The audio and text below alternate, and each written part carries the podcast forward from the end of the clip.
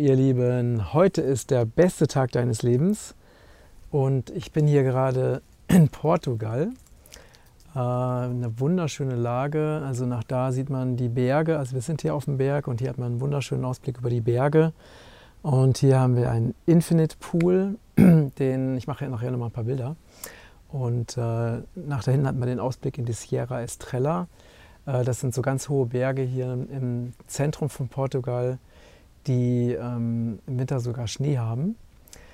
Ja, und ich wollte euch einfach mal ein bisschen mitnehmen auf unsere Reise, ein bisschen, weil ich teile ja immer die Stories so jeden Tag, aber immer nur ganz kurz. Und jetzt mal so ein bisschen ausführlicher, was wir so erlebt haben, was uns so bewegt, ähm, weil da auch immer wieder Fragen kommen äh, aus der Community, ähm, ob wir jetzt auswandern wollen und vieles andere mehr. Ja, und ähm, wir sind ja auf die Reise gegangen, weil wir auch ähm, ja, wieder, wir lieben es ja zu reisen und ich wollte aber auch, dass wir wirklich wieder mehr in die Natur gehen, dass wir unterwegs sind, dass wir auch raus aus diesem gefühlt engen Deutschland kommen. Und jetzt sind wir, boah, ich bin echt so kein Zeitmensch. Ich weiß überhaupt nicht, wie lange wir unterwegs sind, aber es fühlt sich schon ziemlich lange an. Und wir haben erstmal eine ganze Zeit gebraucht, um in dieses ähm, Wohnmobil-Leben so reinzukommen, weil es natürlich jetzt gerade mit Baby eine, eine Riesenumstellung ist. Und eine Sache hat sich jetzt wirklich gezeigt, weil wir sind jetzt hier in den portugiesischen Bergen unterwegs. Und hier sind die Straßen oftmals sehr schlecht und man hat äh, bestimmte Häuser, kann man nur über so sehr, sehr schlechte Feldwege erreichen. Und da hat unser Wohnmobil, das Glücksmobil leider überhaupt keine Chance, ähm, weil es einfach ja zum einen zu schwer ist, weil wir ja auch ganz viele Bio-Lebensmittel, Regenbogenkreis-Lebensmittel ähm, mit, mitnehmen und zum anderen äh, auch zu lang. Ne? Also ich bin jetzt schon mehrfach einfach zwischendurch aufgesetzt, ähm, äh, was zum Glück jetzt ist nicht wirklich was passiert, aber es war schon etwas knapp.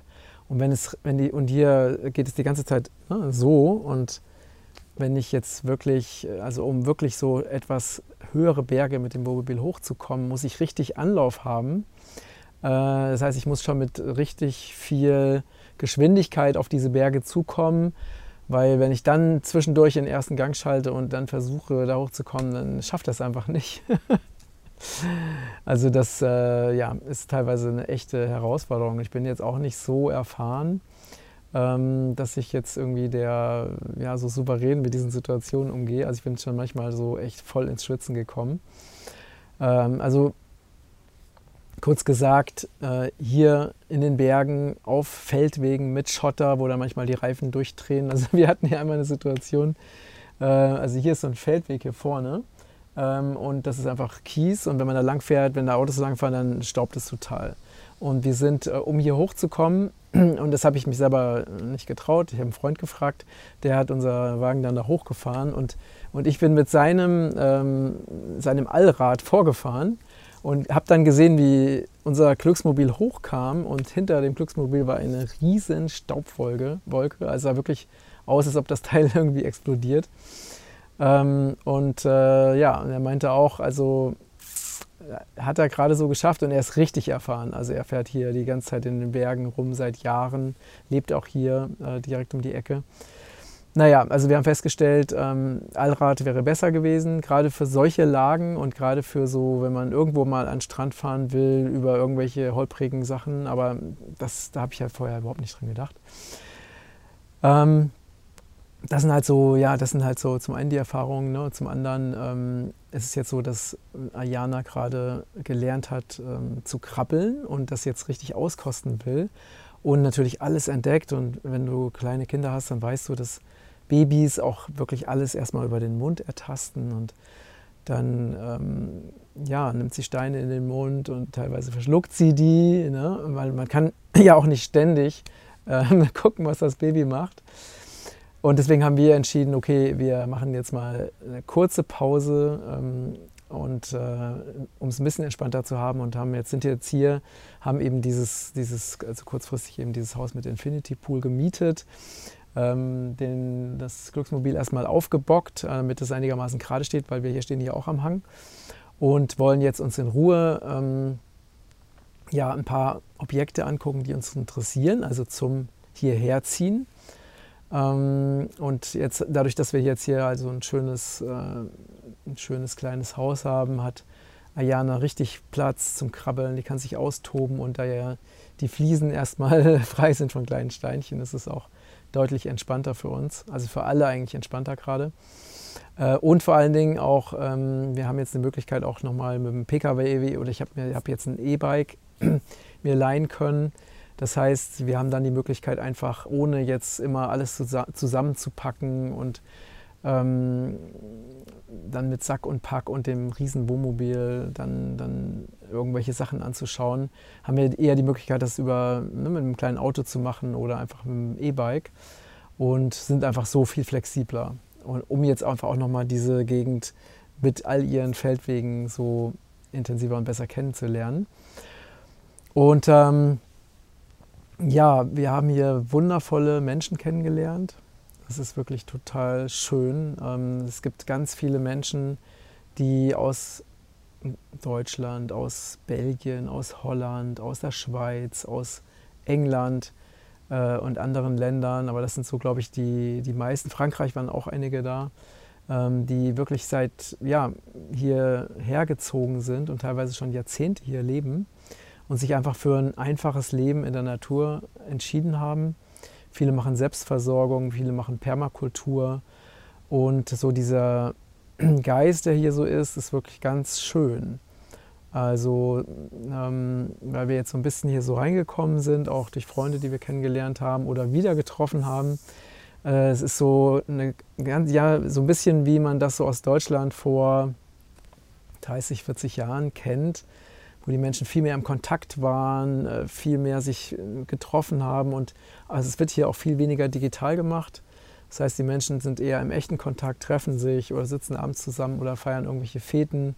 Hier in der Nähe gibt es so einen äh, wunderschönen Fluss, ähm, den Alvar.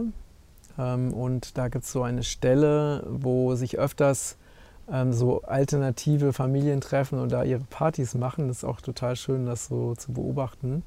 Und das ist so, ja, da hat keiner eine Maske, da hält sich keiner an irgendwelche Abstandsregeln. Also so, wie man sich das von früher vorstellt. Tolle Party mit ganz vielen Kindern und äh, High Life.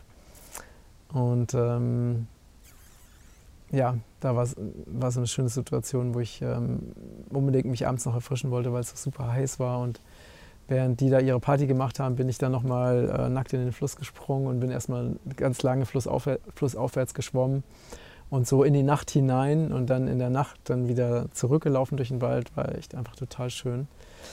Und ähm, also einfach so diese Einfachheit, diese Natürlichkeit hier. Ähm, überall hast du kleine Gärten, alle machen Selbstversorgung. Ne? Du findest ganz, ganz viele Olivenbäume, äh, sehr viel Wein wird angebaut, aber alles so in kleinen Parzellen. Ähm, fast jeder hat so seine eigenen Fruchtbäume, ähm, sein eigenes Gemüse und was auch sehr schön ist, es findet so ganz viel Austausch statt. Ne? Also dass eben, also ich kann natürlich jetzt nur von dem sprechen, was ich so erlebt habe und was mir so mitgeteilt wurde. Das heißt, ähm, die Menschen, jemand hat irgendwie ganz viele Pflaumen, dann werden die Pflaumen verschenkt, dann hilft man sich bei einer anderen Sache oder macht gemeinsam Holz oder ähm, was weiß ich, man, wenn jemand Olivenernte hat, dann kommen die anderen, helfen bei der Olivenernte mit, kriegen dafür ein bisschen Olivenöl. Ähm, also so, es, wird, gibt ganz viel Nachbarschaftshilfe, ganz viel Gemeinsamkeit und auch es wird sehr viel geteilt und wird sehr viel auch verschenkt. Und die, die Portugiesen sind äh, sehr großzügig. Also so wie man, wie ich das auch früher kennengelernt habe auf meiner Reise in die Freiheit in Spanien und Frankreich. Also diese, diese Großzügigkeit, so dieses dass man gerne anderen Menschen was gibt und sich daran erfreut, wenn die sich dann erfreuen, ne? einfach nur, ohne dass man was dafür haben will, einfach nur, weil es schön ist, das zu verschenken. Äh, und so ist das hier so ganz, ähm, so Hilfsbereitschaft, ähm, Großzügigkeit, ist total schön.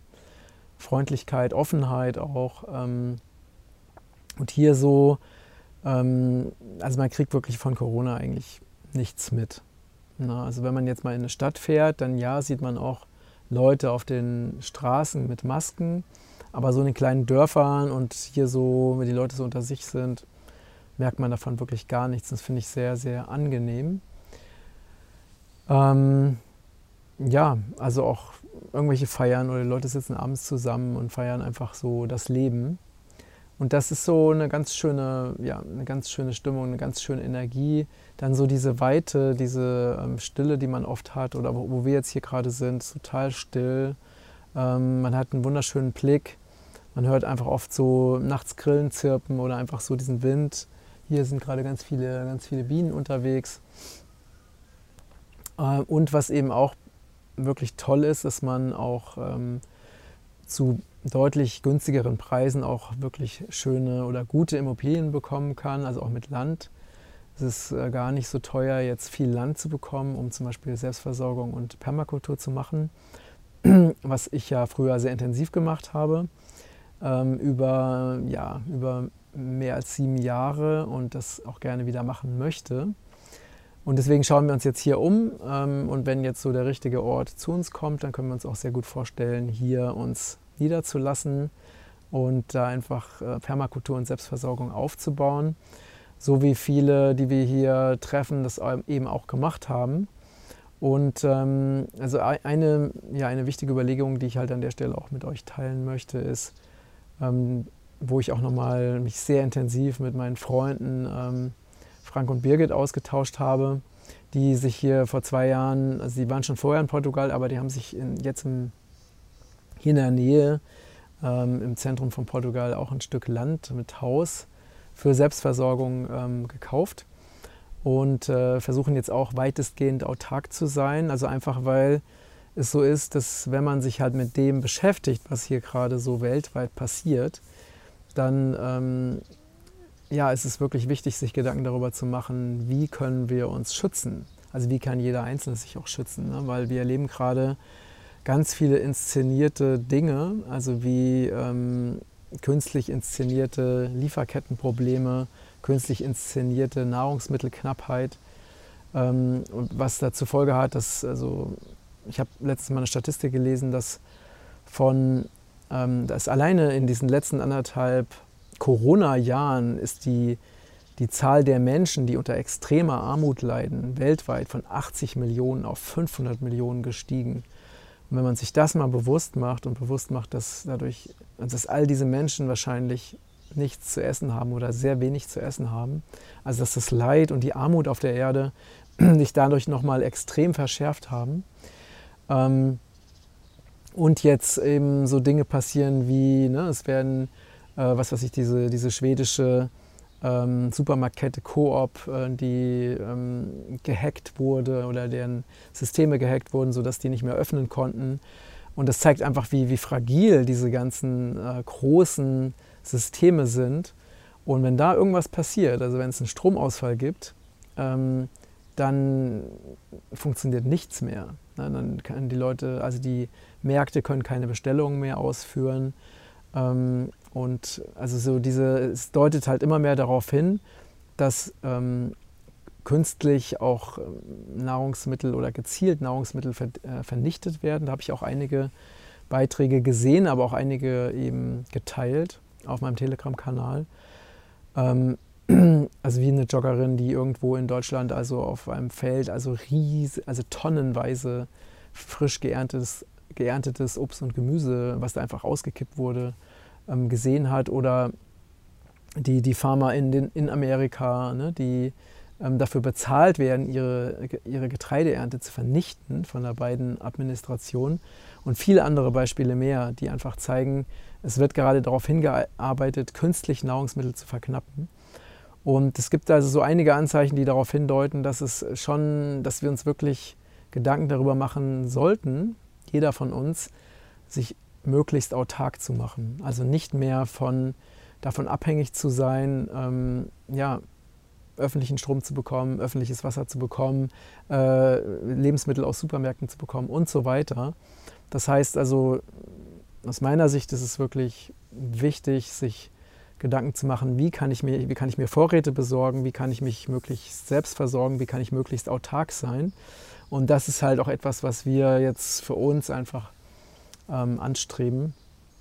Und wir haben hier so ein tolles ähm, Objekt gefunden, was schon total autark ist, also so eigener Solarstrom, eigenes Wasser, äh, und so weiter, ähm, Obstbäume und da, ja, das werden wir jetzt mal da werden wir jetzt mal Probe leben für eine Zeit, um zu gucken, ob das eben das riecht, also ob das sein soll, ne? weil ich ja auch immer der Führung folge. Ne? Ich ähm, bin ja kein Kopfmensch, sondern ich folge dem, was halt meine Seele tun soll und äh, auch dem, was durch meine Seele gelebt werden will. Und so sind wir halt zu diesem, zu diesem Platz hier geführt worden, zu einem Freund, der uns da mit diesen Dingen gerade total unterstützt ähm, und auch zu dem Platz, den wir jetzt äh, in Erwägung ziehen, uns da niederzulassen.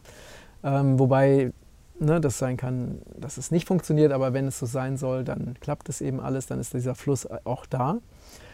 Und ähm, ja, und das, also das ist im Moment die Situation, in der wir uns jetzt gerade befinden, also so im Aufbruch äh, nach neuen alternativen Lebensmodellen, also was letztendlich für mich ja auch nur so ist, dass ich eben an das anknüpfe, was ich ja schon vor 30 Jahren ganz intensiv gelebt habe. Selbstversorgung, Permakultur, totale Autarkie. Ich war auf meinem sieben Hektar, nee Quatsch, die sieben Jahre auf meinem zweieinhalb Hektar Gelände komplett autark.